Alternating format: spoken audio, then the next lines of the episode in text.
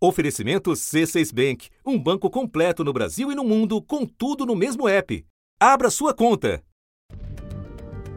Quando, em junho deste ano, o deputado Luiz Miranda disse à CPI que havia irregularidades na compra da vacina indiana Covaxin, todos ficaram esperando que um nome fosse citado.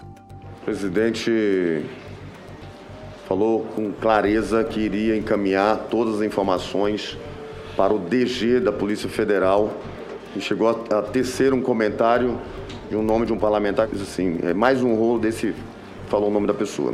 O presidente entendeu a gravidade, olhando os meus olhos, ele falou, isso é grave.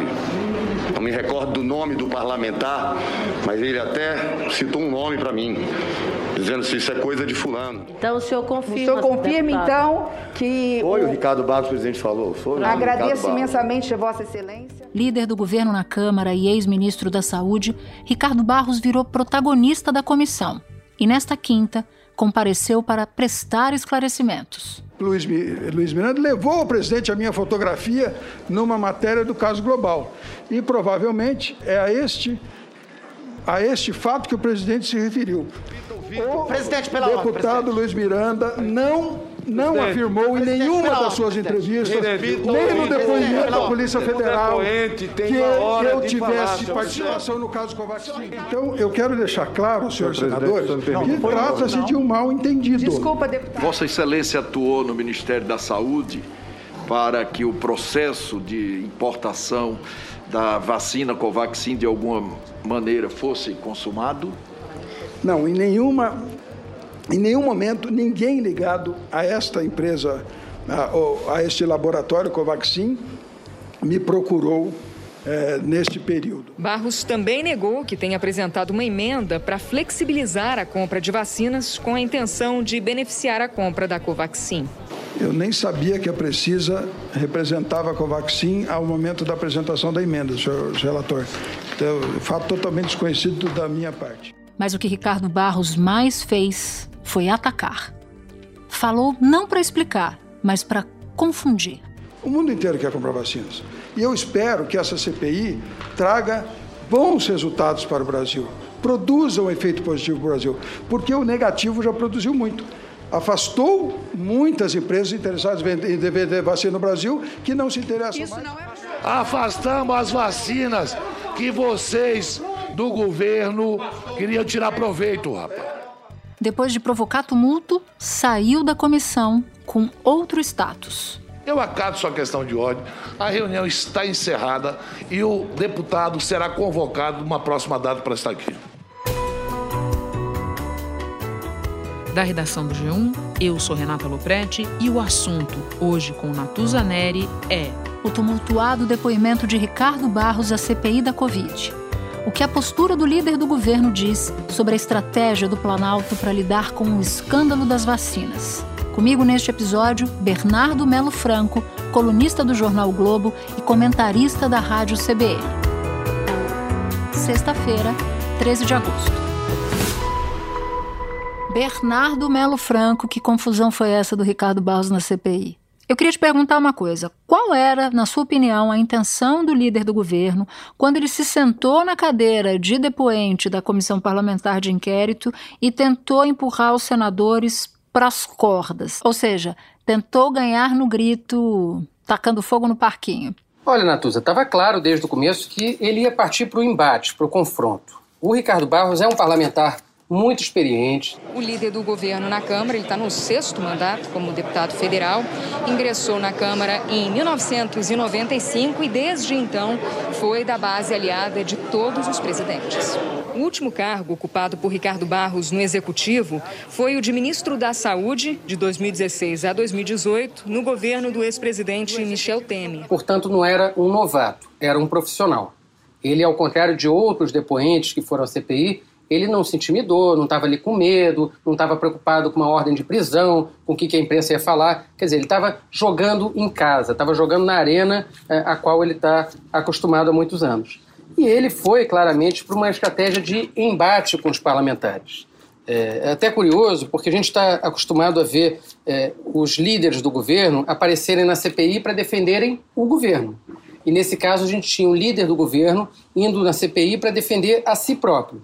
Mas a estratégia de defesa dele acabou sendo o ataque. Ou seja, em vez de é, ficar concentrado nas acusações contra ele, ele negou essas acusações, mas ele buscou focar no ataque à CPI, dizendo, entre outras coisas, que a CPI da Covid é que seria responsável é, pela dificuldade do governo brasileiro de comprar vacinas. Ele disse lá que é, a CPI afastou vendedores de vacinas do Brasil, quando na verdade a gente sabe que é o contrário. É a ação da CPI que justamente forçou o governo a acelerar essa compra de vacinas. Mas essa guerra de versões, essa briga, como eles gostam de dizer agora, de narrativas, foi o que acabou dando o tom desse depoimento. Agora, tem um, um, lapso temporal absoluto nessa história, porque o governo dá as costas para a vacina durante todo o período de 2020. A CPI começa há poucos meses. Então, essa história de afugentar os vendedores de vacina é uma grande conversa mole, né? E não é só isso. É, a CPI deixou claro que havia dois, é, duas formas de tratamento para as vacinas no Ministério da Saúde. As vacinas que eram vendidas diretamente ao governo, essas tinham problema. Então, eles não respondiam o e-mail da Pfizer, eles faziam um jogo duro com o Instituto Butantan, eles não queriam saber, não tinham pressa. Como disse lá o general Pazuello, para que a pressa, para que essa ansiedade? Agora, Natuza, na hora de negociar a vacina com o laboratório que tinha intermediário no Brasil, aí a coisa mudava totalmente de figura. Levantamento do Tribunal de Contas da União mostra que o acordo para a compra da Covaxin foi, de longe, o que teve desfecho mais rápido. Enquanto o governo levou 330 dias para assinar o contrato com a Pfizer, depois de recusar cinco ofertas do laboratório, o negócio com a Covaxin foi acertado em 97 dias. Aí tinha interesse, as reuniões eram marcadas para o dia seguinte e, coincidentemente, em dois casos que envolviam intermediários, ou seja, envolviam empresas terceiras no Brasil que intermediariam a venda de vacinas produzidas no exterior, nesses dois casos tinha lá a figura do deputado Ricardo Barros. Ou seja, ele é alguém que operava ali justamente nessa intermediação de vacinas. Essa é a principal suspeita da CPI. Tanto no caso da Davat, daquelas vacinas inexistentes ali da AstraZeneca, quanto no caso é, da Covaxin, da vacina indiana, que foi negociada a um valor muito mais alto do que as outras vacinas compradas pelo Brasil e que nunca chegou ao braço dos brasileiros. A Covaxin foi a vacina mais cara negociada pelo governo federal até agora, R$ 80,70 a unidade, valor quatro vezes maior que a vacina da Fiocruz, a AstraZeneca. Agora, por falar em tempo, desde junho que ele vem insistindo que ele quer falar a CPI, chegou aí ao Supremo Tribunal Federal para antecipar o depoimento dele. E na véspera me chamou muita atenção que ele foi ao Palácio do Planalto para alinhar a tática de guerra dele, digamos assim.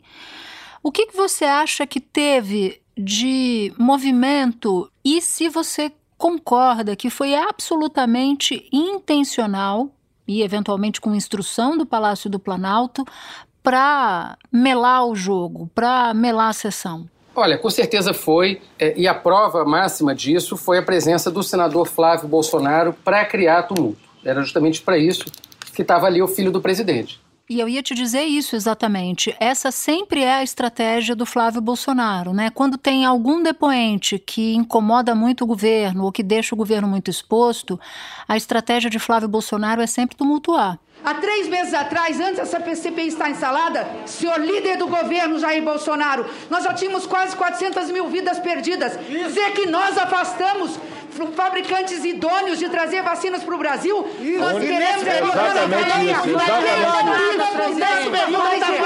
a realidade. Aceita a realidade. Estamos os negociadores. Aceita a realidade. Negociadores. Não calunie, não cometa crime. Nós estamos Exatamente. Ele faz um jogo duplo ali. Por um lado, ele vai lá é, como uma espécie de um cão de guarda, assim, para ter certeza que o depoente não vai dizer nada além do que foi combinado com o governo. Ele já fez isso no caso do general Pezuelo e fez isso com outros personagens que pertenceram ao governo e acabaram se afastando. Mas, ao mesmo tempo, o Flávio tem sim essa função de tumultuar, de embaralhar o jogo. E ele faz isso muito, Natuza, atacando nominalmente os integrantes da CPI.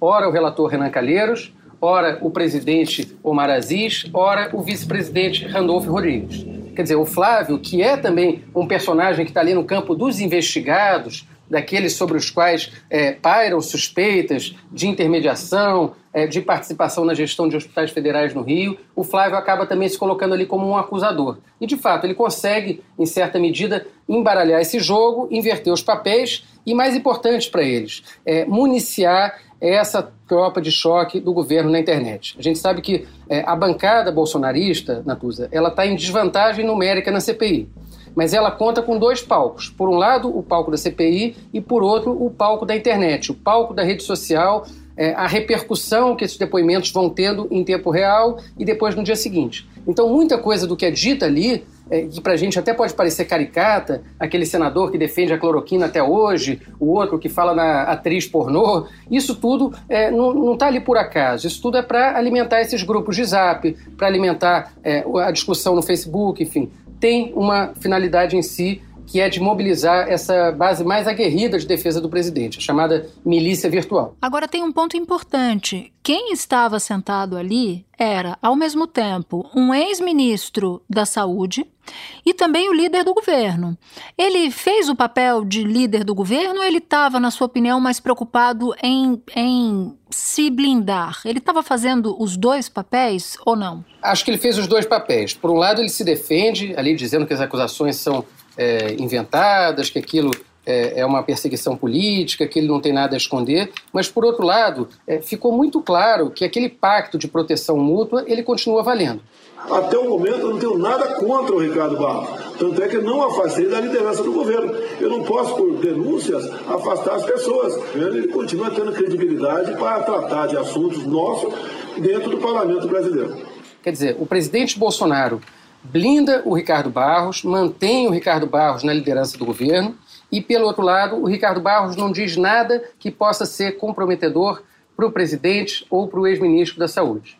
Veja, quando esse caso surgiu, qual era o principal temor do Palácio do Planalto? É que o Ricardo Barros se tornasse um homem-bomba ele, ao se sentir abandonado eventualmente, ou ao sentir que a situação dele estava pesando, ele fosse é, para uma postura de ataque. Ele dissesse o que ele sabe, ele acusasse outras pessoas e isso acabasse resvalando no presidente Bolsonaro, que a gente não pode esquecer. É investigado formalmente por suspeita de prevaricação num caso que envolve a Covaxin. A ministra do Supremo Tribunal Federal, Rosa Weber, autorizou a abertura de inquérito para investigar o presidente Jair Bolsonaro. No caso do presidente Jair Bolsonaro, a apuração vai ser sobre omissão ou não a respeito das supostas irregularidades no processo de contrato da vacina e também se o presidente, de alguma forma, se beneficiaria pessoalmente com isso. Então, o Ricardo Barros está mantendo, sim, é, uma posição de defesa do governo.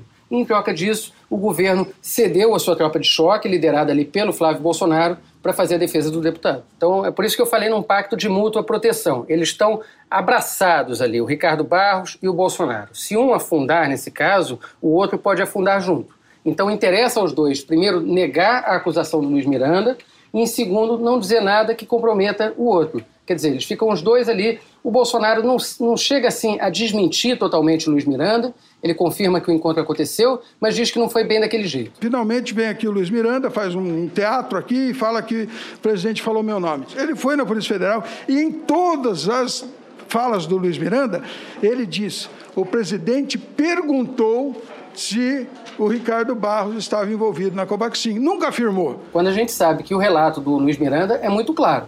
Ele diz que ao ouvir um relato é, de negociações, de negociatas dentro do Ministério da Saúde, o Bolsonaro teria reagido imediatamente dizendo: isso é coisa do Ricardo Barros. Na versão do Ricardo Barros, aparece um ponto de interrogação nessa frase, como se o presidente estivesse perguntando e não estivesse afirmando. E como se isso aliviasse a barra do Ricardo Barros, porque se Ricardo Barros está na cabeça do presidente da República, é porque haveria alguma pista ou algum indício de um possível envolvimento dele. Eu não sei em que momento Ricardo Barros acreditou que essa pudesse ser uma boa explicação. Exatamente. E tem uma outra coisa que me chamou a atenção, Natuza, especialmente no começo desse depoimento do Ricardo Barros. Ele, por ser parlamentar, ele tentou apelar a um certo corporativismo para amaciar os senadores da CPI. Então ele disse que o Humberto Costa, o Renan Calheiros e o Omar Aziz já tinham sido vítimas de linchamento Depois ele disse que ele estava ali só porque ele era correto. E depois ele disse o seguinte: ninguém é eleito para o Congresso se não tiver bem intencionado. Que é algo. É, há controvérsias, né? É. Mas me lembrou um pouco é, até o discurso da Flor de Lis, a deputada que foi caçada é, nessa, terça, nessa quarta-feira. Vocês já responderam a um processo? Muitos dos senhores dirão que sim, e sabe o quanto é importante o direito de defesa. E é só isso que eu venho pedir nesta casa. Na linha de que, ó, tem muita gente aqui que também deve a justiça e, portanto, não me ataquem, não me deixem sozinho. E parece que o Ricardo Barros tentou também apelar a esse corporativismo numa tentativa de que as perguntas viessem mais suaves e ele acabasse não sendo incriminado na CPI. O convite é uma deferência que a gente faz a quem a gente respeita. A convocação é para quem a gente pede o respeito. Porque para quem desrespeita a comissão. Para quem desrespeita a comissão, ok? É simples. Eu vou dar uma de Pazuello, é simples assim. Agora, o personagem Ricardo Barros é um personagem intrigante dessa história, porque quando Bolsonaro ainda estava de costas para as vacinas tradicionais, ele começou uma operação para a inclusão de agências reguladoras de vigilância sanitária de outros países que não dos quatro tradicionais, para que a Anvisa fosse pudesse reconhecer a autorização para uso emergencial. Num outro momento, e você vai se lembrar dessa situação em particular, eu tenho certeza, ele dispara contra a Anvisa, ele tenta impor por meio de legislação e opera para conseguir isso, que a Anvisa tem um prazo mais curto do que já tinha para viabilizar a autorização de uso emergencial. O líder do governo na Câmara, deputado Ricardo Barros, do Progressistas, voltou a defender a proposta aprovada pelo Congresso, que definiu um prazo de cinco dias para que a Anvisa autorize o uso de vacinas contra a Covid já liberadas por pelo menos um dos nove órgãos sanitários internacionais. Ele não só tenta, de um lado, colocar outras agências de vigilância sanitária de outros países, como a da Índia, por exemplo, como ele também vai para cima da Anvisa que não estava liberando a Sputnik, a vacina russa, e também não estava liberando a Covaxin. As duas vacinas tinham sido barradas pela Anvisa por falta de documentos e informações que permitissem avaliar a segurança e a eficácia. Ricardo Barros chegou a dizer que a Anvisa atrasava o cronograma de vacinação do governo e que iria enquadrar a diretoria da agência. Ele faz quase uma ameaça à direção da Anvisa e ao governo por tabela, porque a Anvisa é uma agência reguladora que está ligada ao governo federal. Agora, é, o Ricardo Barros, nessa história, Natuza, é que ele acaba se comprometendo, porque ele assina aquela emenda é, para a liberação de vacinas sem o aval da Anvisa e aquilo ali acaba é, sendo uma espécie de um carimbo da participação dele no interesse da Covaxin, no interesse da liberação da vacina indiana, que não tinha autorização para ser aplicada no Brasil. Então, os senadores se pegam muito nesse elemento para dizer que o Ricardo Barros deixou uma espécie ali de um atestado de culpa dele é, nesse cartório, nesse episódio específico. E tem um outro ponto também importante. É, por que, que o Ricardo Barros é, vinha querendo falar logo a CPI, porque ele queria matar esse assunto, ele queria sair, é, deixar de ser vidraça de uma vez, sair do foco da CPI, sair do foco da imprensa. E, por outro lado, os senadores tinham interesse de retardar esse depoimento para que eles tivessem mais provas nas mãos. Acabou que esse depoimento foi marcado para essa semana, Natuza, antes mesmo é, que a CPI recebesse aqueles documentos é, frutos de quebra de sigilo fiscal, bancário e telefônico foram requerimentos que já foram aprovados há algumas semanas, mas até hoje a CPI não recebeu a resposta dos órgãos competentes. Então, qual é a expectativa dos senadores agora?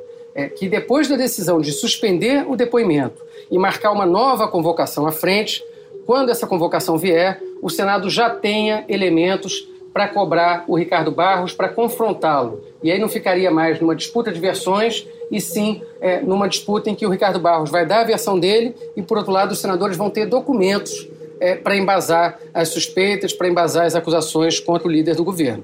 Agora, o Ricardo Barros é um político muito experiente, ele vem escapando de rolos, de suspeitas há muito tempo. Barros é investigado pelo Ministério Público Federal do Distrito Federal numa ação que apura improbidade administrativa por ter supostamente favorecido, enquanto ministro, a empresa Global Saúde na compra de medicamentos para o tratamento de doenças raras com três pagamentos antecipados de quase 20 milhões de reais. Os remédios nunca foram entregues. O processo é sigiloso e continua em andamento. Então, é alguém que está acostumado a fazer as coisas sem deixar rastros. A gente vai precisar esperar a chegada desses papéis para ver se de fato ele deixou alguma pegada nessas andanças dele em torno do subterrâneo do Ministério da Saúde. Bernardo, eu agradeço muito. Eu sei que o dia foi muito corrido para você, portanto, achar um tempinho aqui para falar com o assunto, não tenho como não te agradecer. Eu que agradeço, foi um prazer. Este foi o assunto podcast diário disponível no G1 no Globoplay ou na sua plataforma de áudio preferida. Vale a pena seguir o podcast na Amazon ou no Spotify, assinar no Apple Podcasts, se inscrever no Google Podcasts ou no Castbox e favoritar na Deezer. Assim, você recebe uma notificação sempre que tiver um episódio novo. Comigo na equipe do assunto estão Mônica Mariotti, Arthur Stabile, Laís Modelli, Gabriel de Campos, Luiz Felipe Silva, Tiago Kazuroski Giovanni Reginato e Ana Flávia Paula. Eu sou Natuzaneri e fico por aqui. Até o próximo assunto.